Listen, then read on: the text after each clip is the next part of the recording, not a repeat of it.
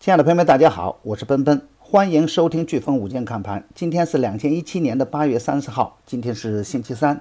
今天的早盘，我给出的观点是，盘面上的热点不断切换，一会儿资源股，一会儿是雄安，一会儿是次新股，一会儿又变成株寿通权，一会儿又变成了国际混改概念。总之，有资金支撑的板块和个股才能反复去看，底部强势回调才能更安全。而高高在上的板块和个股呢？偶尔也会有闪崩的现象出现，只有找准热点，把握好节奏，才能真正做到安全高效的去挣钱。我也给出了今天的操作重点，重点关注国企混改概念，特别是上海国资改革概念股，可以高看一眼。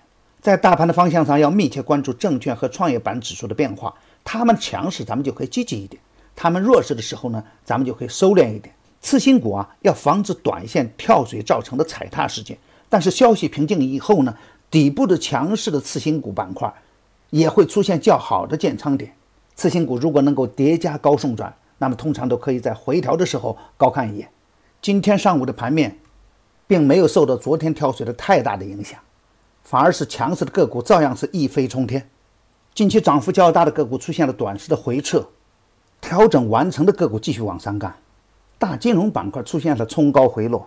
而资源类的股票呢，触底反弹，创业板整体的表现比较稳健，半日的成交额四百五十四亿。对于超跌超卖的中小创个股，无疑是雪中送炭。